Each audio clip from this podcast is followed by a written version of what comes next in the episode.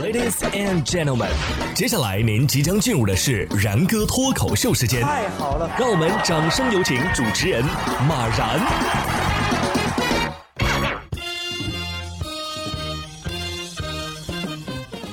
然哥说新闻，新闻脱口秀，各位听众大家好，我是然哥。从一三年啊，然哥开始做然哥脱口秀这个节目开始，到现在已经有，哎呦，今年是第十年了呀。当初的我呢还没有结婚，现如今我儿子都已经五岁了。不知道现在正在听节目的各位啊，有多少是从一三年那会儿开始听的？我知道有很多的朋友啊，也是听着我的节目谈了恋爱、结了婚、生了孩子的。嗯，不过呢，也有十年前是单身，现在还是单身的。那么像这样的朋友呢，如果你突然有了个儿子，你会是什么感觉呢？前段时间，山东潍坊就有一位男生啊，遇到了这样的事儿，突然就有了儿子。男生路上被八岁的男孩追着喊爸爸。这是十月二十二号，山东潍坊一位男生打完球之后啊，在路上被一个小男孩追着喊爸爸。池同学向记者介绍说呀，我朋友打完球回来之后啊，有个小孩就追他追了一路啊，这个问小孩干什么，小孩突然叫他妈妈，然后呢又叫爸爸。当时我同学也是被吓了一跳，因为挺突然的，大家都没想到，都被吓了一跳。呃，同时感觉呢有点被叫老了，所以过了二十岁，不仅要穿的成熟了，是吧？辈分也变成熟了，是不是？哎，一会儿叫妈妈，一会儿叫爸爸，是跟女朋友一起走的吗？对呀。这要是真有了孩子啊，其实最痛苦的是什么呢？没错，辅导孩子写作业。十月三十一号，湖南长沙就有一个男孩啊，写作业的时候开了小差，在这个葡萄上画了各种小表情。当妈妈询问的时候呢，萌娃还一脸真诚地说：“我在写作业呀。”葡萄都得说了：“是真的，他作业都写我脸上了。”哎呀，葡萄心想。你在写作业，那那我脸上这些是是我自己画的啊？有啥话冲我说吧，不关孩子的事儿。虽然说啊，孩子没写作业，但是至少发现了他身上的另一个天赋啊。不过要是换成我的话，我不会让葡萄有出卖我的机会的，你懂的。要想有个孩子，首先你得会过日子。下面这位同学啊，倒是一位会过日子的人。十月二十八号，何同学怀疑这个抽纸的张数不对，呃，数后啊，发现描述的是一百零二抽，实际上呢只有七十抽。当事人何同学称啊，这纸是两个月之前买的，这两天呢用纸比较快啊，基本上一天就用完了一包。数了之后呢，发现压根儿就没有一百零二抽，只有七十抽。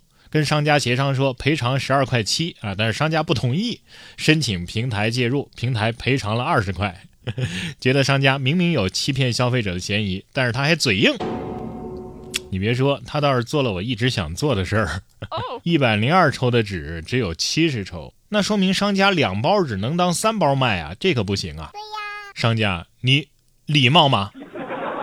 这棵树倒是真的有点不太礼貌。近日，在天津的蓟州区啊，有一位男生啊，刚来到这个柿子树下，准备拍视频，抬头的一瞬间，正好一个柿子啊掉了下来，砸到了男生的嘴上。被柿子砸到的于同学说呀：“这柿子甜不甜不知道，但是很黏呐。而且回家之后啊，被柿子汁溅上的这个衣服啊，也很难洗干净。”有网友称啊，这视频肯定是摆拍呀，哪那么巧就让你遇上了，而且还让你拍上了。但是于同学说呢，绝对不是摆拍。虽然说这树呢看似是有人垂下的鞋，但那只是风干的树干。反正我看这柿子仿佛是带着情绪来的呀。啊，行了啊，感恩吧，这毕竟是大自然的馈赠。而这柿子树呢，就像是咱们奶奶一样啊，不想吃它愣喂啊。也是秋天到了，这果子呀、叶子呀都得从树上掉下来了，是吧？这是自然规律。十月二十八号，陕西咸阳一位柳先生啊，也感受到了深秋的寒意。他出差之后啊，是从广州回的西安。作为西安本地人呢，他早早就准备了厚衣服和外套，下机之前呢就穿好了。没想到呢，他直接看着一名小伙子穿着短袖短裤就下了飞机，冻的是直打哆嗦呀。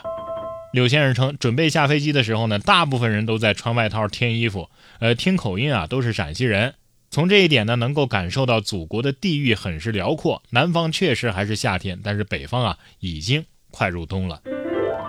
这位穿短袖的大兄弟可能是这么回事儿：告诉大家一个悲伤的故事啊！我这厚衣服啊，它是托运在行李箱里了，我得哆嗦到取上行李才能换衣服。其实这种事情呢不新鲜，我也曾经看到很多穿羽绒服的北方人从三亚下飞机。